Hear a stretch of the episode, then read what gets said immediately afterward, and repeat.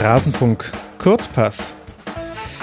Wochenlang haben wir jetzt schon mit Katrin Scheib gesprochen, immer wieder über die Situation in Russland. Wie erlebt eigentlich dieses Land die Weltmeisterschaft? Und jetzt wollen wir wissen, wie ist es eigentlich während des laufenden Turniers? Jetzt hier im Kurzpass. Katrin, sei mir sehr gegrüßt. Morgen.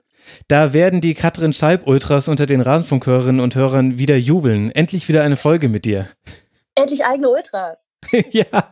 Du hast auf jeden Fall eine große Fangemeinde schon unter meinen Hörerinnen und Hörern, was natürlich daran liegt, dass wir jetzt schon zum fünften oder sechsten Mal, ich weiß es gerade nicht mehr, genau. Sechsten. Zum sechsten Mal sprechen wir schon miteinander. Genau, wir haben im Dezember ja. angefangen ja. und all die Monate über war im Grunde meine Einstiegsfrage immer in abgewandelter Form, hey, wie viel WM-Stimmung ist schon in Russland zu spüren? Und dass da im Dezember sehr wenig war und dass da im Februar wenig war, alles klar. Dann haben wir am WM-Eröffnungstag miteinander gesprochen. Du hast mhm. gesagt, immer noch so, boah, also ich war heute Morgen schon auf so einer WM-Entdeckungstour, da war noch nicht so arg viel. Ja. Und jetzt stelle ich dir diese Frage noch einmal, Katrin, und ich habe irgendwie das Gefühl, die Antwort ist eine komplett andere. Also wie ist gerade die Stimmung in Russland? Meinst du? Ja, es ist, ähm, ne, es ist jetzt hier WM-Stimmung. Wir haben gestern angef äh, nee, vorgestern überlegt, was Sommermärchen auf Russisch heißt. ähm, es ist ehrlich gesagt, dadurch, dass jetzt ja die Gruppenphase schon vorbei ist, ist es in Moskau schon ein klein bisschen wieder abgeebbt. Also natürlich nicht nennenswert, gerade weil die russische Mannschaft so spielt, wie sie spielt mhm. und dass die Einheimischen halt total mitreißt. Aber dass jeden Abend richtig Remi Demi in der Stadt war, war halt vor allen Dingen in der Gruppenphase, als viele lateinamerikanische äh, Fans noch hier waren, mhm. die halt genau so Party machen, wie du dir das vorstellst. Ähm, und genau, wir hatten ja da an dem Morgen vom 14. gesprochen, genau. wo mir auch auffiel, dass man im Stadtbild noch ganz vieles nicht sieht. Und das ist so lustig, weil du gehst jetzt halt vorbei und da steht irgendwie, an der Bushaltestelle habe ich neulich gesehen, Brasilien. Qualität auf dem Platz, Qualität bei Hähnchenfleisch. ähm, also, sie sind dann eingestiegen auf die WM-Werbung, sie sind vielleicht ein bisschen spät dran und ich gehe davon aus, dass das dann über Turnierende noch länger zu sehen ist. Aber nee, also was jetzt so auf den Straßen abends in Moskau angeht, das ist echt ähm, total, wie man sich das wünscht. Ähm, friedliche, aber jubeltrunkene und auch sonst natürlich trunkene Fans, große Verbrüderungsszenen, Musik und Gesinge, Autokorso, wenn das Verkehrsaufkommen es zulässt, sonst halt Autokorso im Stau. Sogar unter Beteiligung von städtischen Bussen habe ich bei dir gesehen. Genau, ja, das war lustig. Das war nach dem, wir haben das Russlandspiel mit ein paar Freunden in der Kneipe geguckt und ein Freund und ich haben dann beschlossen, komm, wir fahren jetzt noch in die Innenstadt. Ähm, auf die Nikolskaya. Das ist so die eine Straße. Die Bilder haben alle gesehen, wo diese, diese Lichterdeko ja. hm. von, von, oben runterhängen. Ne? Sieht aus wie ein ewiger Adventsmarkt. Total, das war auch Weihnacht, das war Weihnachtsdeko. Und dann irgendwann im April haben sie Schmetterlinge damit reingehängt und plötzlich ist es früh. Also das ist dieses Jahr auch neu. Jedenfalls sind wir dahin und ähm, die Straße ist, also es ist ja eine Fußgängerzone, die ist relativ breit in, in der Mitte so eine Achse aus Bänken und mhm. so Blumenpötten und so. Und das ist wie Fronleichnam. Du prozessierst auf der einen Seite hin, machst ein U, prozessierst auf der anderen Seite zurück und winkst dir und bejubelst dich mit allen, an denen du vorbeikommst. Da war ein Typ, der hat Flaggen verkauft, der hat garantiert das Geschäft seines Lebens gemacht, also russische. Und es ist halt echt angenehm, freundlich, entspannt. Im Moment ist es echt so, wie man es gerne möchte. Ich habe da bei Twitter auch gesehen, gerade zu dieser Straße, dass es da wohl Metalldetektoren gab, mhm. die die äh, Massen einfach auf die Seite geschoben haben. Und das war so ein Indiz dafür, wie viele Dinge gerade in Russland passieren, die sonst nicht passieren würden. Warum? Also habe ich das richtig verstanden? Stehen da sonst Metalldetektoren am Eingang dieser Straße oder wie war das gemeint? Nicht, nicht normalerweise. Also bei großen Veranstaltungen. Wenn ihr ah, zum ja. Beispiel, es sind ab und zu, es, es gibt zum Beispiel im Herbst ein großes Musikfestival, Militärmusikfestival auf dem Roten Platz. Und dann machen die halt Einlass über so, solche okay. Dinge. Mhm. Also das ist nur bei Großveranstaltungen, wenn du da Menschenmassen hast. Und das ist dann halt genau dieses. Also es sind diese Bögen, wo du durchgehst, musst einmal deine Tasche aufmachen und so. Das ist jetzt nicht, nicht anders als in anderen Ländern, wo du bei Großveranstaltungen Sicherheitskontrollen hast. Ne? Also richtig auf öffentlichen Plätzen. Ähm, ich habe das selbst nicht mitgekriegt, dass die Leute, die da weggeschoben haben, ich habe es aber auch von verschiedenen Leuten gehört, die da waren. Ich habe keinen Grund, das anzuzweifeln. Und das stimmt total. Also viele Russen erleben gerade mit weiß ich nicht, ja, Verwunderung, Amüsement, manchmal auch so ein bisschen konsterniert, was hier gerade möglich ist und was Leute dürfen, wenn plötzlich WM ist. Mhm. Das fängt ja an mit ganz banalen Sachen wie transparent ausrollen oder in einer Gruppe von Menschen gemeinsam irgendwo hinlaufen, was ja alles äh, schon unangemeldete Demos sind und für einen Russen abseits der WM halt ähm, unerfreuliche Folgen haben kann. Und mhm. plötzlich geht das alles. Leute klettern auf Laternenmasken und werden nicht runtergescheucht. Ähm, der ähm, Andrew Roth, der hier für den Guardian ist, hat eine tolle Reportage geschrieben über diesen Abend nach dem Russlandsieg, wo er schrieb, habt ihr auch den Betrunkenen gesehen, der einen Polizisten mit so viel Liebe umarmt hat, dass sie beide vor Schwung umgefallen sind. Ne? Also sowas geht plötzlich. Wahnsinn. Hm. Und es liegt halt die Frage in der Luft, äh, wie lang das geht. Also endet das, sagen wir mal, am 16. Juli, Tag nach dem Endspiel. Oder hat das einen Einfluss, dass Leute sagen, Moment, ich habe jetzt gesehen, was in meinem Land geht. Ähm, ich werde das noch mehr einfordern. Andererseits, es lag ja auch vorher nicht daran, dass Leute nicht demonstrieren gegangen sind oder so. Es hat nichts an den sehr eingeschränkten Versammlungsrechten geändert. Ja. Es gibt ähm, ein Video, was hier so die Runde macht, äh, wo ein Typ abends zwei Polizisten anspricht und sagt, hör mal hier, äh, kann ich denn dann eigentlich jetzt auch in Zukunft auf der Straße Alkohol trinken? Dann sagen die, was bist du äh, von Hause aus? Äh, was für eine Nationalität? Und dann sagt er, ja, Russe. Dann sagt er, nee, dann nicht. Also für die Ausländer wird ja inzwischen offenbar alles erlaubt, aber für die Russen gelten russische Regeln. Und das mag geflaxt gewesen sein, ne, aber das zeigt schon, wie die Debatte läuft. Ja, wäre es nicht auch irgendwie verwunderlich, ohne dass ich jetzt schwarzwahlen will, aber dass es danach nicht wieder in den Status quo zurückrücken würde, denn dieser sehr etwas repressive Status quo, der hat ja seinen Grund. Also das scheint ja anscheinend ein Mittel zu sein, um die Bevölkerung insofern ähm, linientreu zu halten, dass man auch, ja, vielleicht auch, dass dieses riesige Land regierbar ist. Ich weiß nicht, also ich will es jetzt nicht damit rechtfertigen, aber es gibt ja einen Grund, dass es vor der WM so war, wie es war. Und dann wäre es doch wahrscheinlicher, dass dieser, dieser kurze Ausnahmezustand dazu keinerlei Veränderungen führt, oder?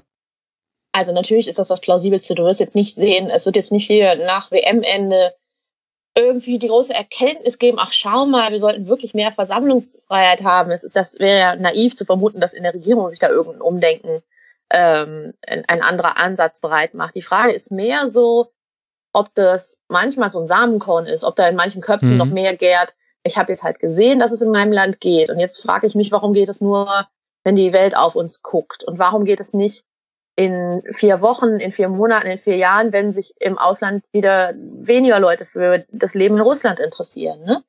Ähm, ich glaube sowas. Also so, dass es bei manchen Leuten, also ich würde es nicht so weit gehen, sie politisiert, aber dass es vielleicht nochmal so ein Denkanstoß ist für viele Leute, die vielleicht bis jetzt über sowas noch nicht nachgedacht haben. Das kann ich mir schon vorstellen.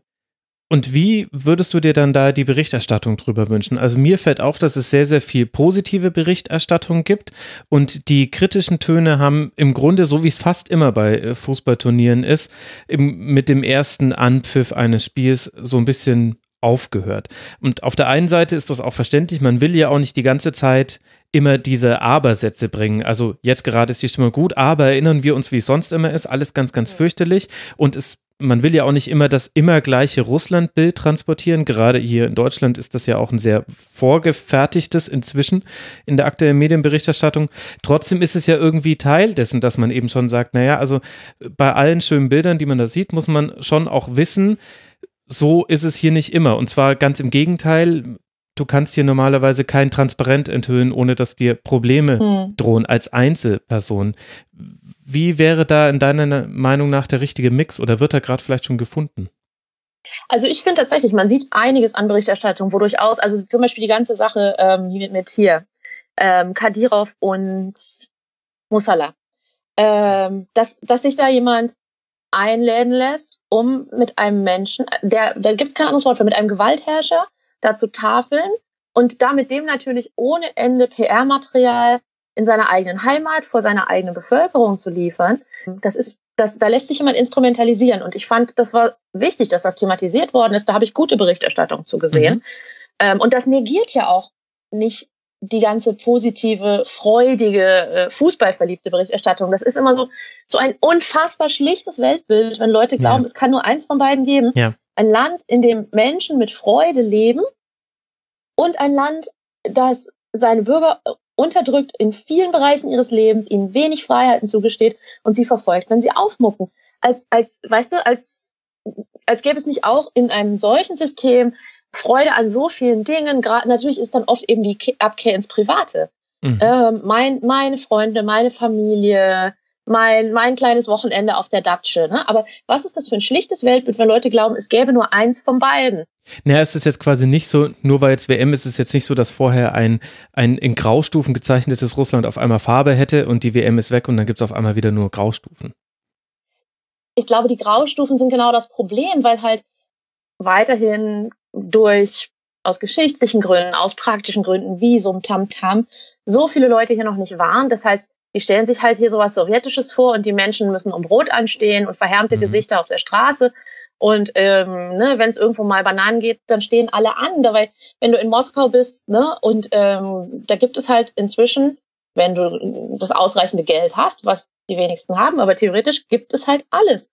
Du kannst hier ne, im ganzen, das ganze Jahr frische Erdbeeren kaufen, wenn du möchtest. Und ähm, du kannst natürlich äh, in irgendwelchen geilen Rooftop-Bars dein Sushi essen.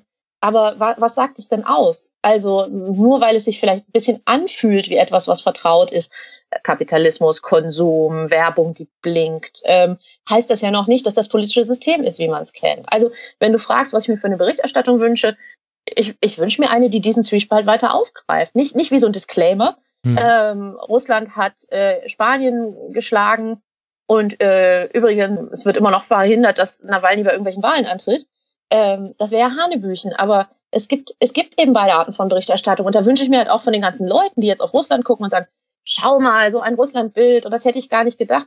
Ist super, dass ihr das nicht gedacht habt. Schön, dass ihr euch damit auseinandersetzt. Aber vielleicht interessiert euch dieses Land ja auch über dieses Turnier hinaus und vielleicht interessiert ihr euch mal auch mal für politische Berichterstattung. Ähm, mhm. Das, ne? Also wenn du, eh, so wie wir eben drüber gesprochen haben, was könnte es mit den Russen machen, wenn dieses Turnier vorbei ist, würde mich auch interessieren. Was macht es denn so mit der Welt? Und ihre Interesse an Russland, ja. abseits von das ist böse oder das ist nicht böse, also so, so Kinderdenkschemata. Also wenn die Leute da Bock hätten auf ein bisschen Komplexität und Differenzierung, dann fände ich das ganz gut, wenn sie sich weiter über Russland informieren. Ja, vor allem weißt du, welchen Gedanken ich jetzt sehr häufig hatte in den letzten zwei Wochen. Also ich denke auch sehr viel drüber nach, wie man über Russland spricht. Und es wurde mir auch unter anderem vorgeworfen auf YouTube von einigen ähm, Kommentatoren, dass ich da ein, ein vorgefertigtes Russlandbild verfolgen würde, was so in den deutschen Medien sehr präsent ist. Also da ist Russland immer erstmal das Böse, das Unheimliche.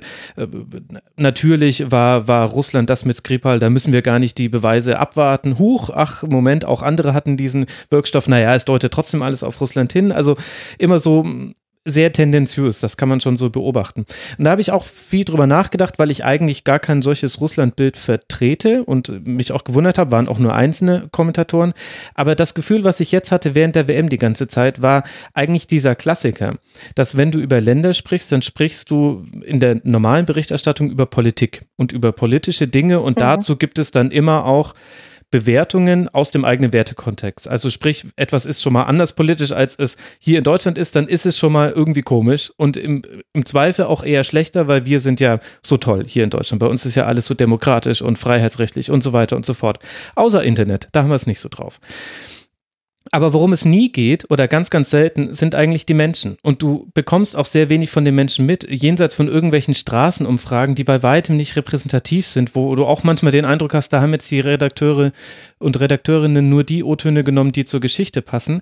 Und es gibt es ganz selten, dass man mal wirklich den, ein, den, das Gefühl hat, man lernt jetzt ein bisschen die Menschen eines Landes kennen. Also mir ist das zum Beispiel aufgefallen rund um die Wahl von äh, Donald Trump, wo dann mhm. über seine Wähler äh, gelästert wurde, die in Schubladen gesteckt wurden und man den Eindruck hatte, mein Gott, das müssen ja die schlimmsten Menschen dieses Planeten sein. Und dann fährt Markus Lanz in den Rust Belt und äh, unterhält sich da mit Leuten und man merkt, ach du Scheiße, wenn ich in deren Situation wäre und deren Horizont hätte, ich glaube, ich kann zumindest nachvollziehen, wie man zur Entscheidung kommt, jemanden zu wählen, der sonst in ganz vielen Dingen gegen alles steht, für das wir sonst sind. Und diesen Eindruck habe ich jetzt bei der russischen äh, Bevölkerung auch, dass man einfach gar nicht so sehr über Dokus, da gab es jetzt gar nicht so viele im deutschen Fernsehen, aber man hat das Gefühl irgendwie, man käme der russischen Bevölkerung näher. Und es geht jetzt nicht mehr die ganze Zeit nur um Putin und um Mutko und um die ganzen großen politischen Themen,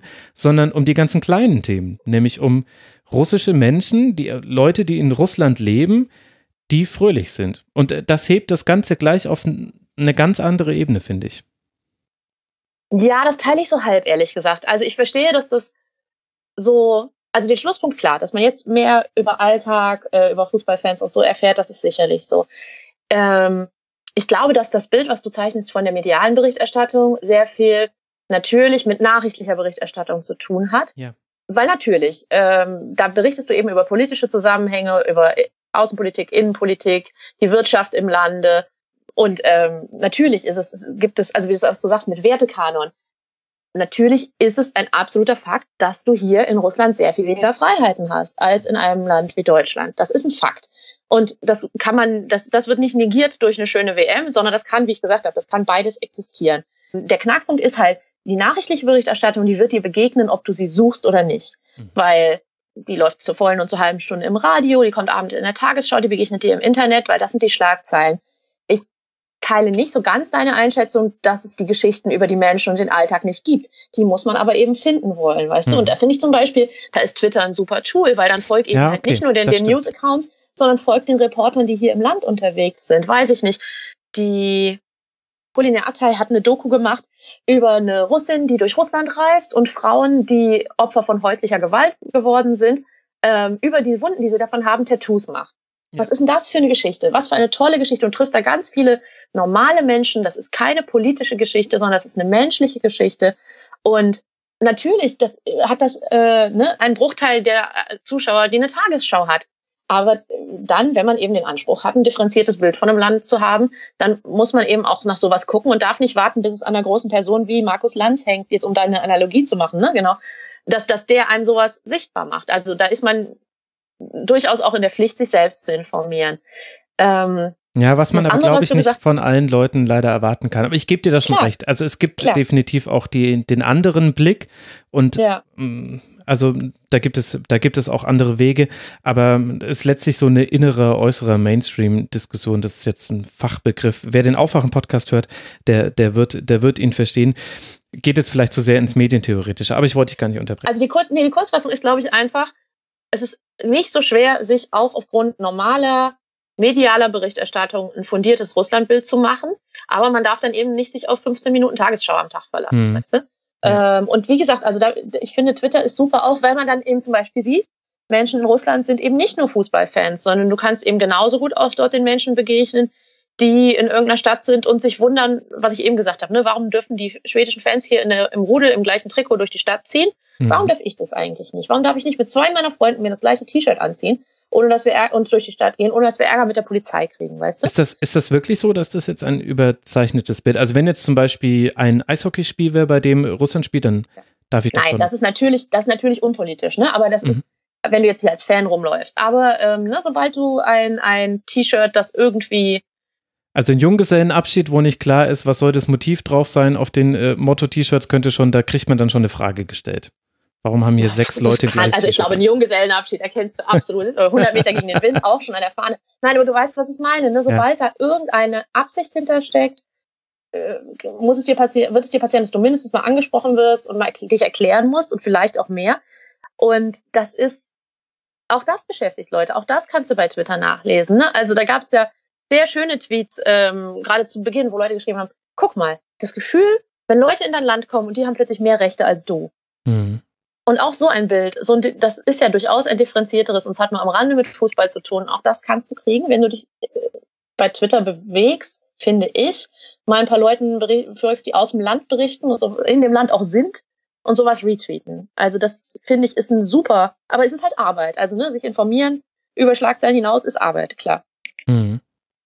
Da gab es ja auch einige Dinge, die jetzt passiert sind bei dieser WM, die absolut außerordentlich waren. So an der, am Rand zwischen bitter und irgendwie doch lustig fand ich, dass Slutsky, der ehemalige Trainer der russischen Nationalmannschaft, das getan hat, was niemand tun sollte im russischen Staatsfernsehen, nämlich äh, den Namen des größten Putin-Kritikers ja, aktuell zu nennen. Es ist so wie Jehova, Jehova. ähm, ja, das, ähm, also der Nachname von Nawalny, muss man sagen, ist auch ein Adjektiv.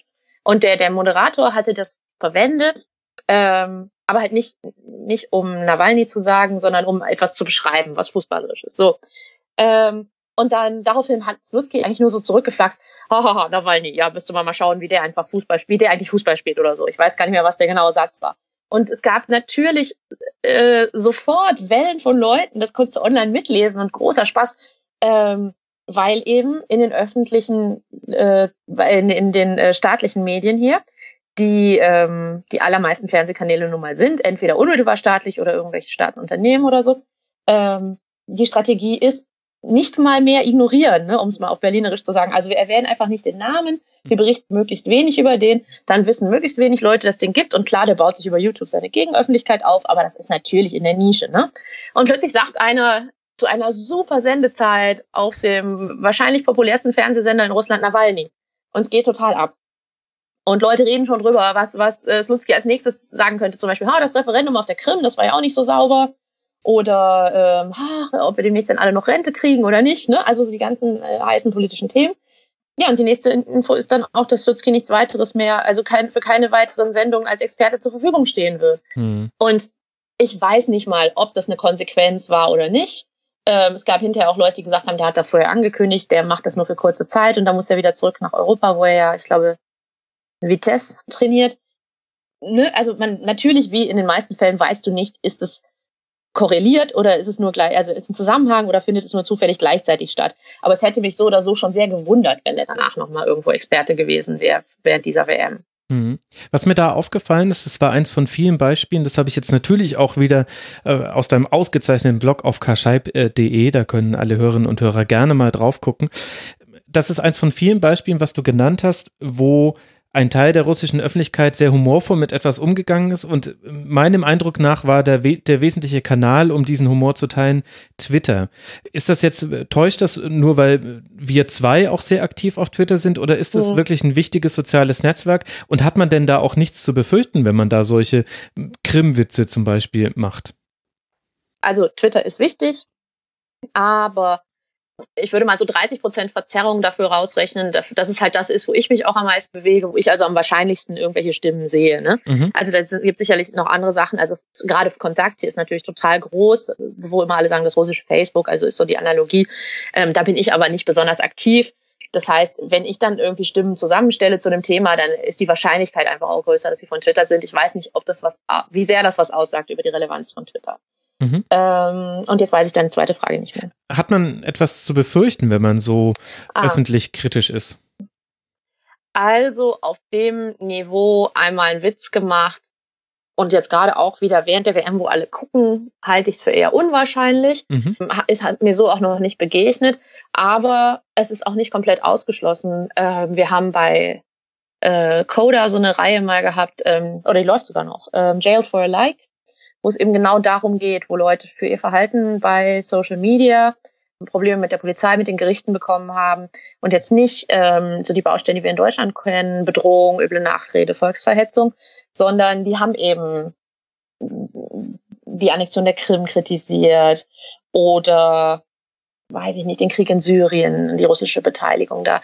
Ähm, das, das ist zum Teil auch einfach nicht vorhersehbar, weil vieles hier ja in diesem Land darauf basiert, es ist nicht so, du hast ein klares Gesetz und das sagt dann, tue A, dann geschieht B und tue C, dann geschieht D, sondern das ist ja eine Strategie, vieles im Unklaren zu lassen. Darf man es, darf man es nicht? Hat mhm. es Konsequenzen, hat es keine? Weil allein das schon reicht in vielen Fällen, um Leute zögern zu lassen, sage ich das jetzt, sage ich das mhm. nicht, schreibe ich das jetzt, schreibe ich das nicht. Ne, das ist ja eine sehr, sehr bewusste, sehr gezielte Strategie, diese Unklarheit.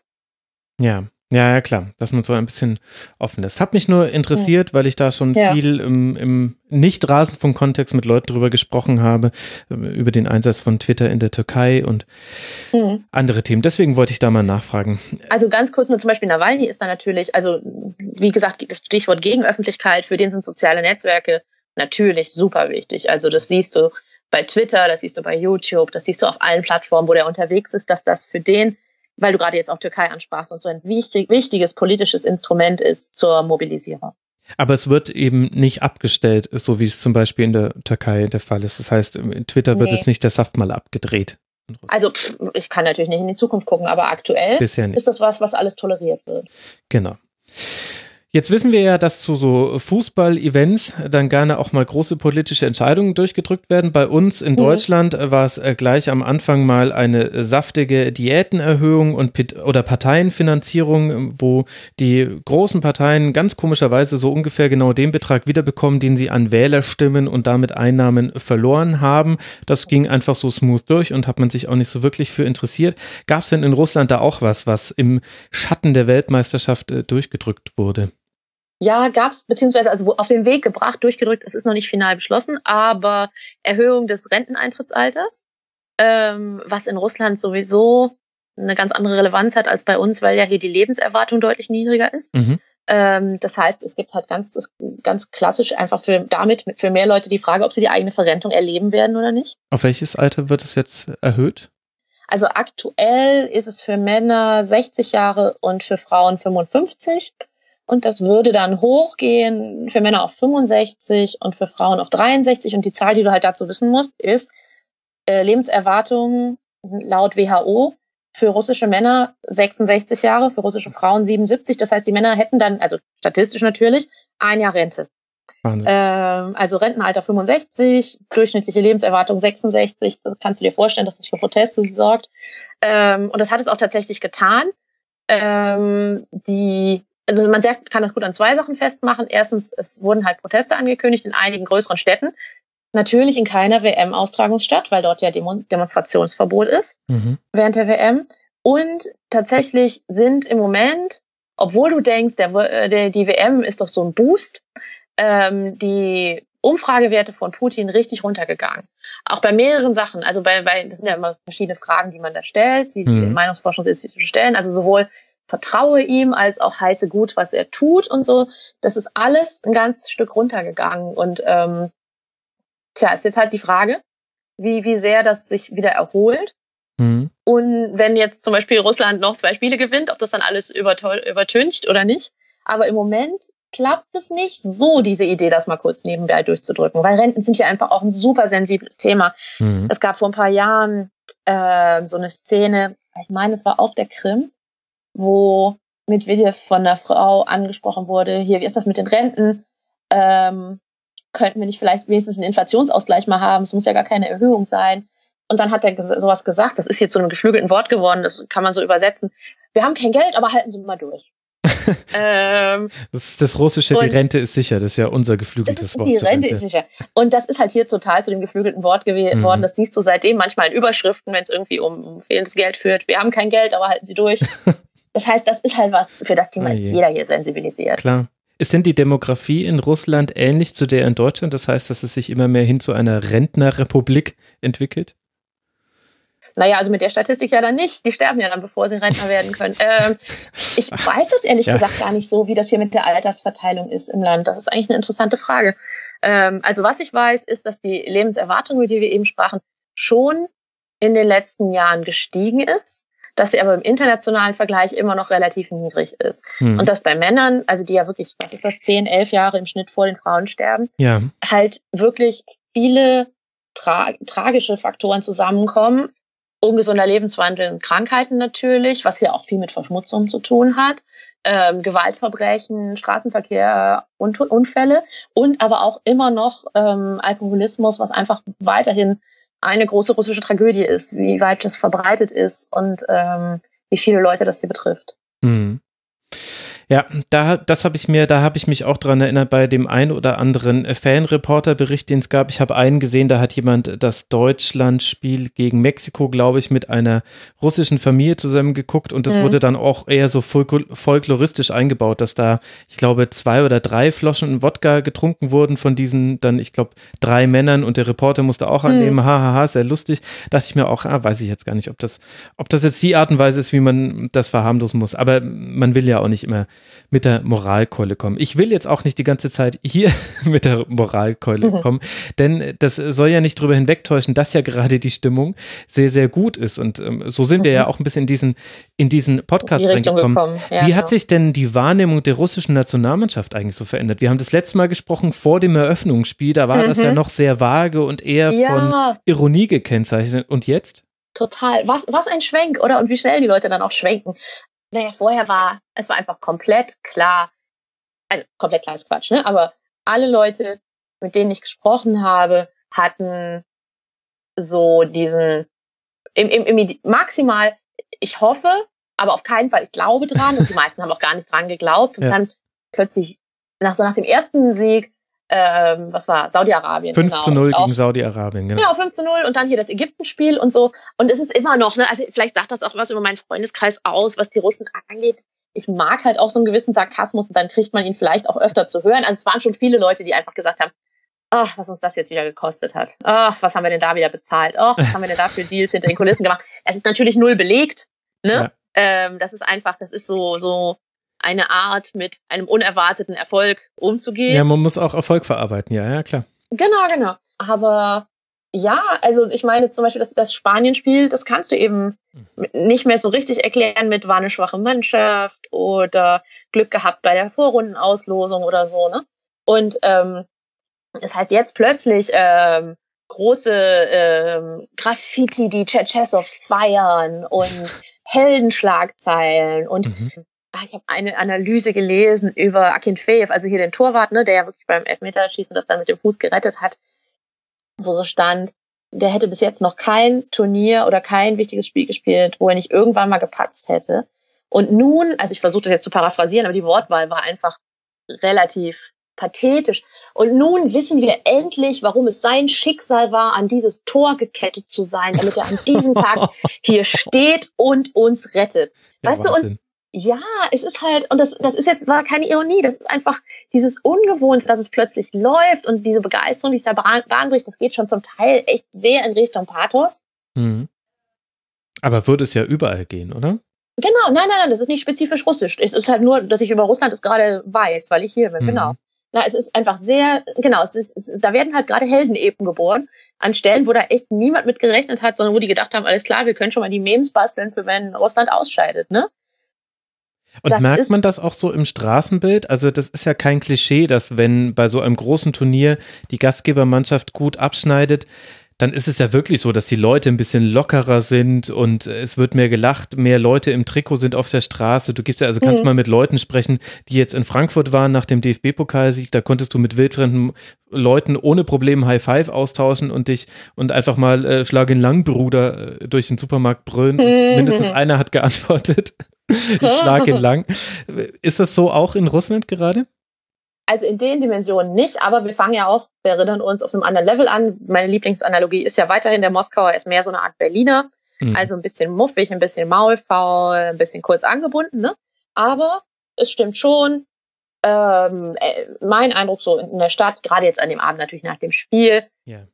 es ist, es fühlt sich etwas anders an, mehr Blickkontakt, auch mal so irgendjemand Fremdem zulächeln. Ähm, das ist im Moment so eine, so eine, ich sag mal, so eine, es ist jetzt nicht die totale, der totale Überschwang, aber so eine Leichtigkeit, die man schon jetzt mehr merkt. Das finde ich schon, ja. Ich fand es auch sehr interessant zu sehen, wie ab einem gewissen Punkt auch in Stadien, in denen nicht Russland gespielt hat, äh, zwischendurch mal die russische Mannschaft angefeuert wurde. Und meinem Gefühl ja, nach hat es auch wesentlich nach dem Spanienspiel angefangen. Das, nee, also das ist tatsächlich immer so. Das ist, hast du ja auch bei Ligaspielen. Mhm. Wenn jetzt irgendwie, äh, weiß ich nicht, Spartak gegen Lokomotiv spielt oder so. Ach, ehrlich? Und es ist vielleicht mal, ja total, es ist vielleicht mal eine ruhige Stelle im Spiel oder weiß ich nicht, einer liegt da verletzt und wird behandelt oder man hat gerade sonst nichts zu tun, dann kommen die Rassia-Rufe. Also das ist ein das ist total beliebter Zeitvertreib. Genau, genau. Das ist ja wie das USA, USA des großen Ganz genau. Nachbarn. Genau. Ach, das ist wieder mal, das ist äh, so, so viele Parallelen zwischen Russland und den USA an so vielen Stellen. Da, hm. Das kannst du mal mit auf die Liste setzen, weil das ist ja dann, also im, im, ich finde das im Vereinsfußball eigentlich noch viel verwunderlicher, weil sich da ja wirklich über lange Jahre verfeindete Fans plötzlich zu einem gemeinsamen Sprechchor finden. Aber ja, auch das kann hier, man sich in Deutschland gar nicht vorstellen. Also davon genau, träumt der genau. Fanclub Nationalmannschaft. Stell vor, genau, stell dir mal vor, es ist äh, Revierderby und alle so schland. Das, äh, ne? Also, aber das, nee, das ist hier tatsächlich, das ist nicht von dem Spanienspiel, sondern das ist eine Tradition, das ist mhm. üblich. Hinzu kommt, glaube ich, auch, es ist halt ein leicht zu lernendes Wort. Das heißt, auch so die ausländischen Fans steigen da ganz gerne mit ein. Ähm, Rassia rufen kann halt auch jeder und es sind halt auch viele, die echt begeistert sind von der Atmosphäre hier und dann glaube ich, da schwingt so ein bisschen das Danke ans Gastgeberland mit. Ähm, aber wie mhm. gesagt, und du hörst das sogar halt bei Spielen, wo Russland nicht beteiligt ist.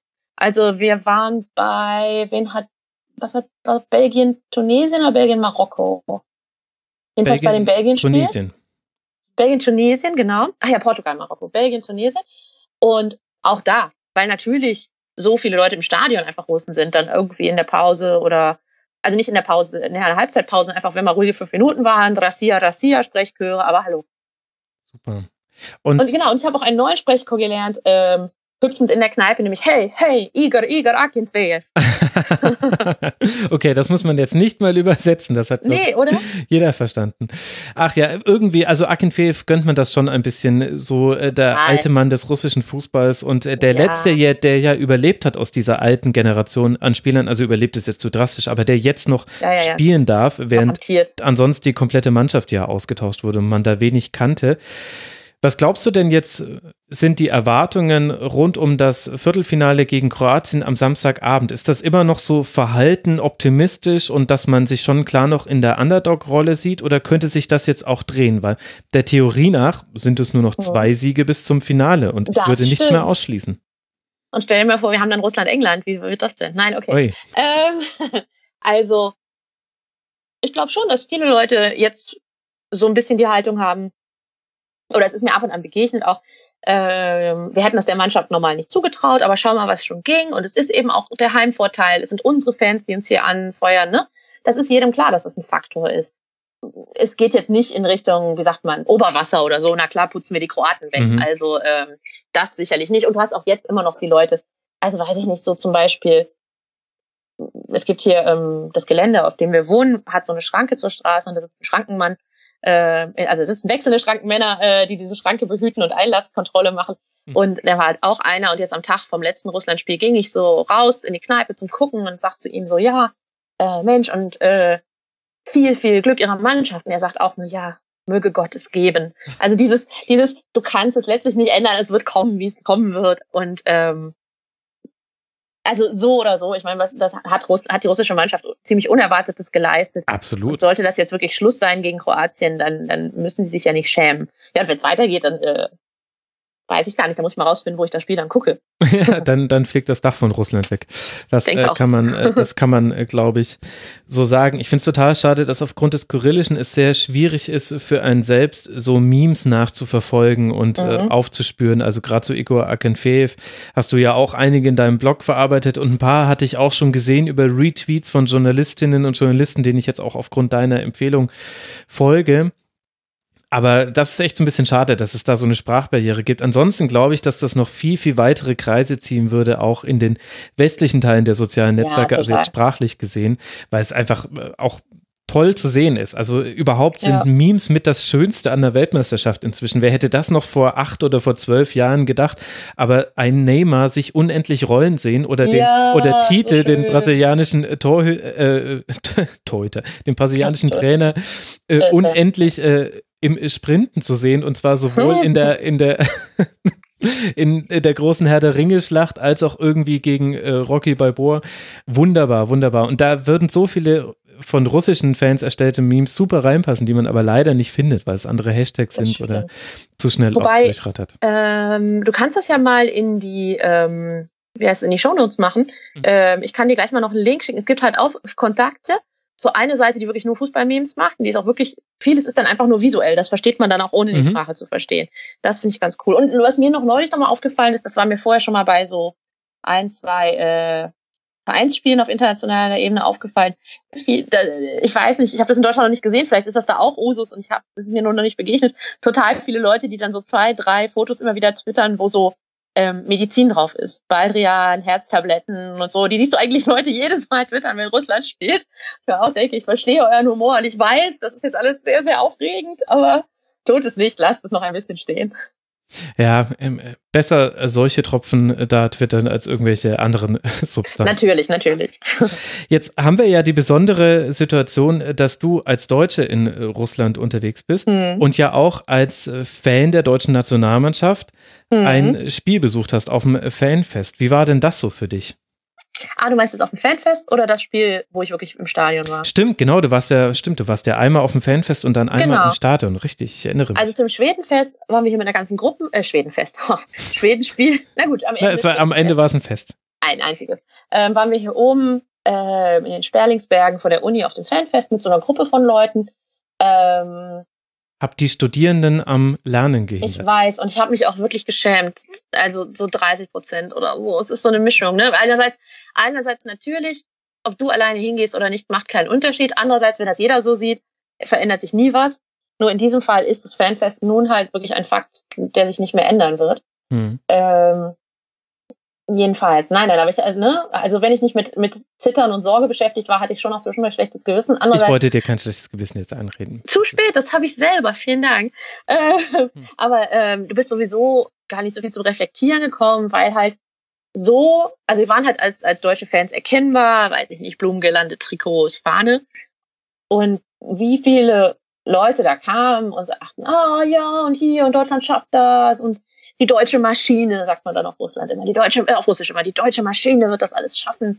Ähm, und dann ein Foto machen wollten mit uns oder mit der Fahne oder in der Fall von zwei Frauen auch mal, äh, nee, nee, ohne euch, wir wollen nur eure Fahne, was ich auch besonders charmant fand. ist das nicht äh. total merkwürdig, wenn ein fremde Menschen fotografieren wollen? Für sich. Ja, und ich finde es vor allem, ich finde es auch okay, wenn sie mit aufs Foto wollen. Ne? Mhm, ja. Aber wenn man so das Spektakel ist und man soll nur mal schnell posieren für ein Foto, da ist es in der Tat, das ist mir ein bisschen zu nah am Zoo. Äh, aber gut, dann stellt man sich hin und stellt sich in die zweite Reihe und guckt zum Boden und dann hat man irgendwie die Geste mitgemacht und muss trotzdem jetzt nicht auf deren Instagram-Account erscheinen. Also, ne, das ist ja nicht der, das ist nicht der Moment, wo du sowas ausverhandelst. Und ein paar, also alles mal äh, zum Beispiel nach dem äh, Spiel gegen Südkorea, da können wir gleich noch drüber reden, kam mhm. auch jemand, da haben wir dann auch gesagt, du, uns ist jetzt gerade nicht nach Fotos und dann war das auch überhaupt kein Problem. Das ist ja jetzt nicht so, dass die Leute insistieren. Ja. Ja gut, und ich meine, dass, dass das äh, Spiel gegen Schweden ein einziges Leiden war bis zu diesem Schlussmoment, muss man ja heute wirklich nicht mehr thematisieren. Aber es war, also wie gesagt, der, der das, was mir am einprägsamsten war von der ganzen Zeit, ist, wie viele Leute irgendwie kamen, einem irgendwie zugesprochen haben. Dann stellte sich plötzlich, wir standen da so in der Gruppe, plötzlich stand eine hinter uns und brüllte immer der deutschen Mannschaft auf Russisch irgendwelche Sachen zu, die auch stimmten. Also mehr, weiß ich nicht, ihr müsst mehr über links gehen oder jetzt musst du schießen, nicht nochmal passen, weißt du? Und ja. auch umgeguckt und dann kamen wir so ein bisschen ins Gespräch und sie ist Russin, unterstützt aber die deutsche Nationalmannschaft und die hat sich dann einfach zu uns gestellt und es war total nett und gesellig, weißt du? Mhm. Das sind ja immer so die guten Momente, wenn du dich irgendwie verbrüderst da. Und das ja. muss ja auch gar nicht immer die große Geste sein, da reicht ja schon irgendwie zusammenstehen, zusammen anfeuern. Ähm, ja, das war schön. Das war auch, ähm, das ist ganz praktisch. Von da oben, von dem Fanfest fährt so ein Shuttlebus äh, bis zum Kiewer Bahnhof und da in der Nähe äh, wohne ich. Das heißt dann irgendwie mit dem Shuttle runtergezuckelt, wo alle Leute am Singen waren das, das waren total schöne, so sommerliche Momente halt. Mhm, und schöne ja, und russische das, Lieder gesungen, nicht genau, irgendwelche genau, russische, äh, Fangesänge oder Schlachtrufe, sondern ja, genau. das hatte richtig Melodie und Charme. Total. Also er, äh, ganz am Anfang irgendwas Mexikanisches, weil da ein paar Jungs mit Sombreros im, im Bus waren, aber dann Logisch. haben die Russen das übernommen. Natürlich, wo sind im Moment keine? Ja gut, ich meine jetzt nicht mehr, aber wo waren also zu dem Zeitpunkt keine Leute mit Sombreros? Aber dann genau, also ähm, so Sachen, ähm, so die große sentimental, das große sentimentale Russland-Repertoire, so das Gegenstück zum Great American Songbook, wenn wir in Amerika-Analogien bleiben.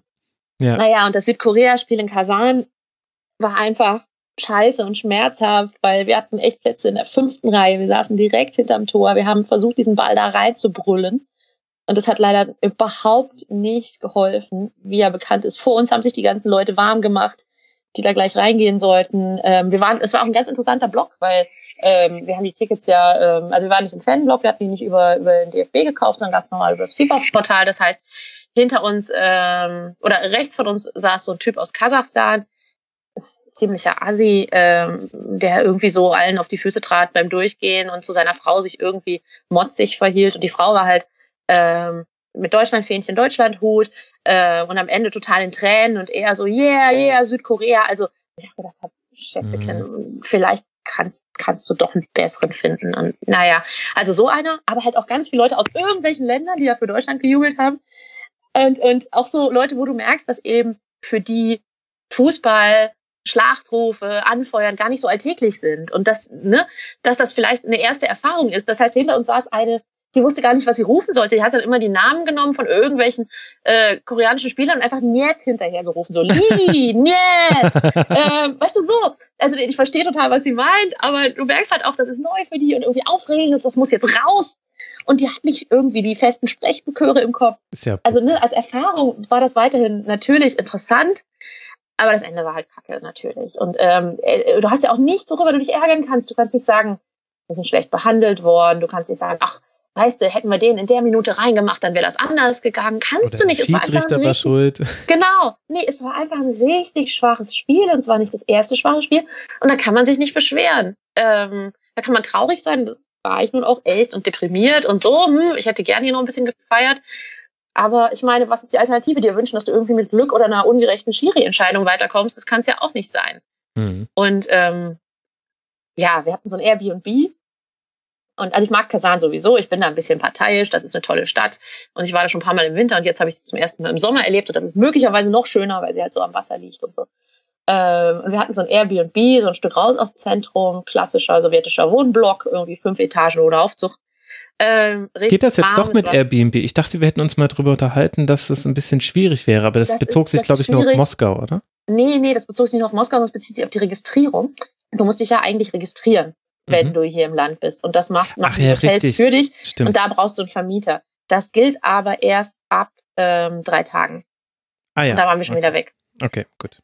In, in, insofern, ne? Aber weißt du, super netter Vermieter. Der Sohn hat uns mit einem Kumpel vom äh, Flughafen im, Takt, äh, im Auto abgeholt, nur damit sie ein bisschen ihr Englisch üben können. Und zwar alles äh, so ein bisschen brachial in der Verständigung, aber viel hahaha und lustig und eure Mannschaft und unsere Mannschaft.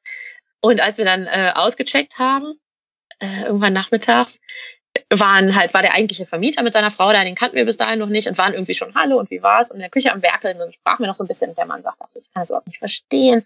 Ihr seid doch der amtierende Weltmeister und ihr habt doch letztes Jahr beim Confed Cup noch so ordentlich gespielt hier in Russland, was denn da passiert? Und die Frau so, ja und hm, und dann sagt sie, ja, aber hier, wir haben euch jetzt mal hier so Gurken bei uns aus dem Garten mitgebracht und die sind auch nicht gespritzt, die sind total gesund und die könnt ihr einfach essen und dann nehmt ihr die mit nach Moskau und dann denkt ihr an Kasan so. Ach, süß. Ne, mir werden jetzt nicht Gurken als erstes Mittel des Trostes eingefallen, wenn die eigene Nationalmannschaft bei der WM rausfliegt. Man könnte es eher, also waren es denn elf Gurken, hast du mal nachgezählt? Dann äh, hat sie dich ganz subtil sein. beleidigt. Hätte ich mal, hätte ich mal, glaube ich nicht, vor allem es waren auch noch einige Krummel dabei. Also die eine war vielleicht eine Metapher auf diesen wunderschönen Groß, auf dieses wunderschöne Großtour.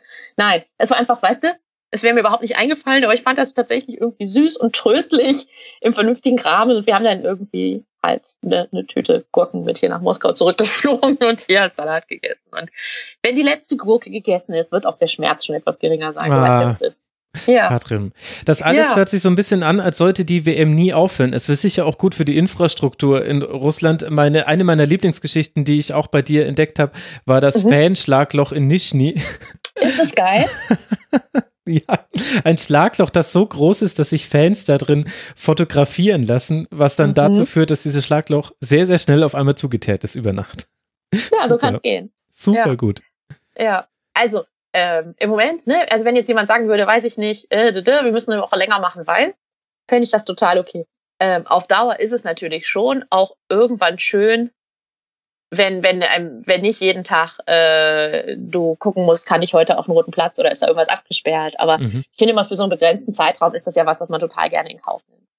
Genau, und jetzt sind es ja auch nur noch acht Spiele, das ist ja das Erschreckende. Echt wenig jetzt. ja. Vor allen Dingen natürlich noch weniger in Spieltagen wegen, wegen Doppelspiel pro Tag. Genau, genau. Also jetzt ja. noch am Freitag, am Samstag und dann noch unter der Woche nächste Woche und dann mhm. werden wir schon uns ein äh, Spiel um Platz drei angucken, bei dem wir uns fragen, warum gucken wir das eigentlich? Und dann werden wir uns ein Finale angucken und werden Das Spiel wissen, um Platz drei gucken wir, weil das ein schönes Stadion ist in Petersburg. Das möchten, wir möchten einfach das Stadion sehen. Ja, das stimmt. Wobei gerade das Stadion in St. Petersburg mit seinen horrenden Baukosten, die ja, ja, ja, ja, in die Milliarden geschätzt werden, wo ja auch einiges, äh, also wenn man sich da drüber mal ein bisschen recherchiert, dann ist das so. Ja, dass, großer Korruptionstempel. Ja, ja, Wahnsinn. Ähm, deswegen, ja, ich finde das auch wunderschön, aber ich konnte mich nie von dem Gedanken lösen, dass ich mir gedacht habe, das ist jetzt auch wieder so, also es ist kein kompletter weißer Elefant, weil es gibt wenigstens einen Club vor Ort, der dieses Stadion verwenden kann, nämlich Zenit, das, das ist auch ein großer großer Verein, aber es ist auch so eine klassische FIFA-WM-Geschichte. Also nicht, dass da jetzt die ja, FIFA alleine das ist, für ich, die Kombination. Wäre, ich wollte sagen, es ist ja. FIFA trifft Russland und von beiden das Schlechteste äh, findet sich in dem Fall zusammen. Ja, ja. Genau. Also. Aber, hör mal, das einzige Stadion, das einen eigenen Twitter-Account für sein Dach hat. Okay, gut, jetzt hast du mich. Ich finde das Stadion auch toll. So, und ich bin schau, wirklich nicht leicht zu beeindrucken, aber ein Twitter-Account Twitter, Dach, Heute bin ich offen, krass. heute bin ich zu. Ach, Wahnsinn, Twitter. Es ist einfach ein tolles Netzwerk. Katrin, das hat mal wieder sehr, sehr großen Spaß gemacht, mit dir zu sprechen und ich finde es wirklich. Ja, Mensch, Max, das fand ich auch. Toll, wie sich das äh, alles so ein bisschen verändert hat. Also, wir reden jetzt schon so häufig miteinander. Ich habe so viel gelernt über Russland, die Hörerinnen und Hörer auch. Daher kommt deine große Fanschar und jetzt auch zu hören, dass es so viele schöne, positive Geschichten gibt und es ist einfach ähm, schön zu hören und jetzt kannst du es noch anderthalb Wochen genießen, bis der Spuk dann vorbei ist. Ja, das wirkliche Problem ist, dass jetzt hier am Samstag ein Freund, der Moskau verlässt, seine Abschiedsparty macht. Äh, äh, und ich jetzt schon äh, versuche, so dezente Nachrichten, und der sich nicht für Fußball interessiert. Äh, und ich jetzt ständig Nachrichten schicke, äh, äh, also, ihr habt ja da in eurer Wohnung zwei Zimmer und vielleicht kann man ja in einem, also ich würde auch mein iPad mitbringen, ja, muss ich mal schauen.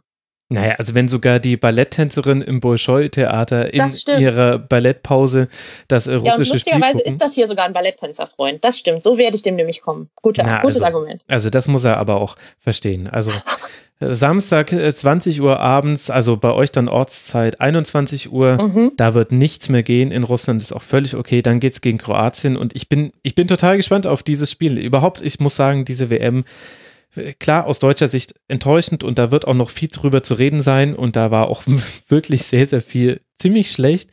Und die mhm. Spiele hauen einen auch nicht immer vom Hocker, aber so von der Gesamtmelange an Überraschungen, an dem Mix an Teams, die wir jetzt in den Viertelfinals sehen, ist das der Hammer. Also wenn ich überlege, morgen werden wir Uruguay, Frankreich und Brasilien, Belgien erleben. Also ja. bitte, Leute. Es gibt so viele richtig spannende Spiele. Ich meine, das England-Spiel zum Beispiel, das war ja nicht gut, aber am Schluss halt spannend.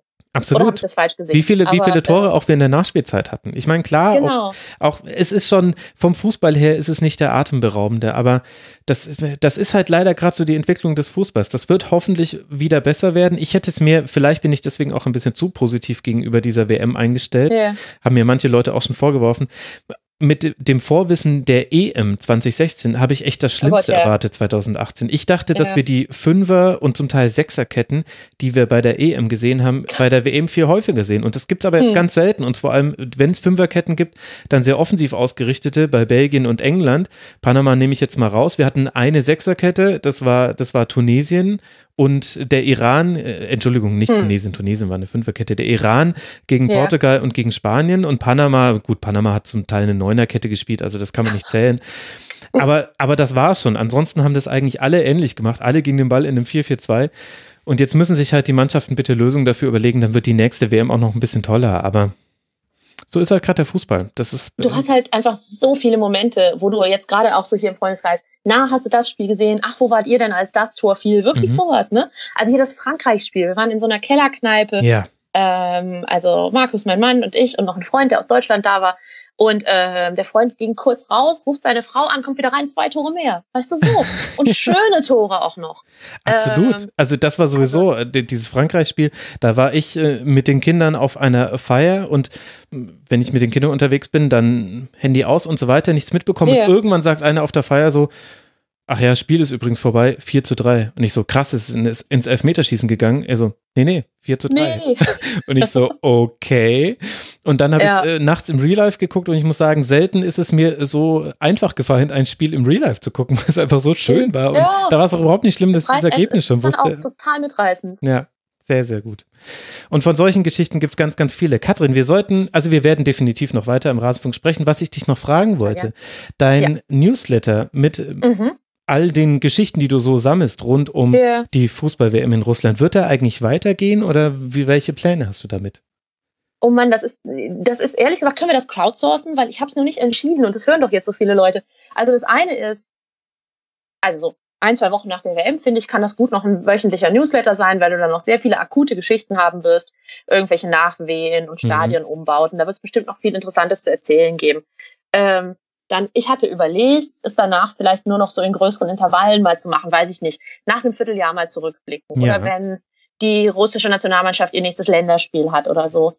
Ähm, denn, also das, da sind so zwei Sachen, die für mich konkurrieren. Also das eine ist, ich möchte auf gar keinen Fall irgendwen zuspammen, das hasse ich selber. Andererseits denke ich, das sind nun Leute, die haben das abonniert, weil die sich vielleicht nicht nur bis zur WM interessieren, ähm, das heißt, ich habe auch überlegt, ob ich irgendwie am Ende vom nächsten Newsletter mal eine Umfrage mache oder so, aber das ist doch super. Die, die Millionen von Menschen, die Rasenfunk hören, können mir ja auch mal sagen, was ich machen soll damit. Genau. Ähm, ich bin noch so ein bisschen unschlüssig. Also ich habe total Bock. Nicht mehr zwingend auf wöchentlich. Ich finde es schon schön, wenn ich nicht, wenn ich mal einen Dienstagabend wieder zur Chorprobe gehen kann, ähm, statt, statt links zusammen zu dengeln. Ähm, aber grundsätzlich macht das Thema weiter Spaß, es ist weiter interessant. Man muss jetzt, ne, jetzt kommen ja die ganzen Geschichten. Was macht es denn mit dem Land? Macht es was mit dem Land? Mhm. Ja, mal gucken. Also im Moment tendiere ich zu weitermachen, aber in größeren Intervallen. Finde ich, hört sich prima an. Ich finde, die Hörerinnen und Hörer sollten sich bei dir melden. Entweder bei uns im Forum, da ist der Link in, ja, auf super. der Seite zu finden, oder dich einfach anschreiben auf Twitter. At kscheib heißt du dort und ähm, dann können wir mal ein Stimmungsbild uns zusammenbasteln. Ich kann dir schon verraten, ich habe ernsthaft schon angefangen zu recherchieren, ob ich irgendjemanden aus anderen Ländern finden könnte, der ähnliche Dinge mit mir machen könnte, weil ich das einfach so spannend finde, mal ein Land näher kennenzulernen mhm. in Fußballsachen. Also ob ja, es da auch einen portugiesischen Fan gibt, der mir, da passen, passieren ja auch gerade die wildesten Dinge mit Sporting und so weiter. Da hat man gerade gar keine Zeit für in der Berichterstattung. Und ich habe auch schon gesucht, ich, krieg, gibt es irgendjemanden aus Katar oder aus einem Anrainerstaat, ah, der, die, der die dortige Presse kennt. Aber ich bin noch nicht fündig geworden. Also wenn jemand yeah. da draußen einen Tipp hat für jemanden, der des Englischen mächtig ist und mit dem man vielleicht hin und wieder mal sprechen könnte, der einem eben einfach die, die Presseberichte und so weiter, die es gibt, mitverfolgt und ein bisschen einen aufklären kann und das Bild vervollständigen kann rund um Katar, da hätte ich großes Interesse dran. Ich glaube, es wäre auch für den Rasenfunk toll. Ja, du hörst mich nicken. Das fände ich auch gut. Ich nicke. sehr gut, sehr gut. Dann gibt es bald auch äh, die Neuigkeiten aus Katar hier im Rasen von Katrin. Das war der längste Kurzpass, glaube ich, bei dieser WM. Aber womit? Mit, äh, mit, mit hundertprozentigem Recht. Recht. Also es hat der Langpass. der Langpass. Der lange Ball. Es passt ja auch irgendwie zum russischen Spiel. Da war ja auch durch uns, durchaus mal der lange Ball auf Juba mit dabei und du warst jetzt hier in diesem Szenario mein Juba. Das ist natürlich nur als Kompliment. Da musst du jetzt gemeint. salutieren, ist klar, ne? Das habe ich auch gerade gemacht. Was denkst du denn? Katrin, vielen herzlichen Dank dir, dass du mal wieder mit dabei warst. Ja, danke für die Einladung. Ja, äh, wir werden das nochmal wiederholen. Du wirst mir nicht davon kommen. Wir müssen noch weiter über Russland sprechen. Ich finde es so interessant. Danke dir. Sehr schön. Und euch lieben Hörerinnen und Ciao. Hörern, danke fürs Zuhören. Meldet euch bei Katrin, meldet euch im Forum. Ich bin sehr gespannt auf euer Feedback. Morgen gibt es natürlich den nächsten Kurzpass und ich werde auch ein Tribünengespräch produzieren rund um ein Thema bei dieser Fußball-WM. Das erscheint, naja, wenn alles nach Plan verläuft, entweder morgen Nachmittag oder am Wochenende. Drückt mir die Daumen, dass das alles klappt. Ihr könnt uns unterstützen auf rasen.de slash unterstützen und dann hören wir uns morgen wieder. Macht's gut. Ciao.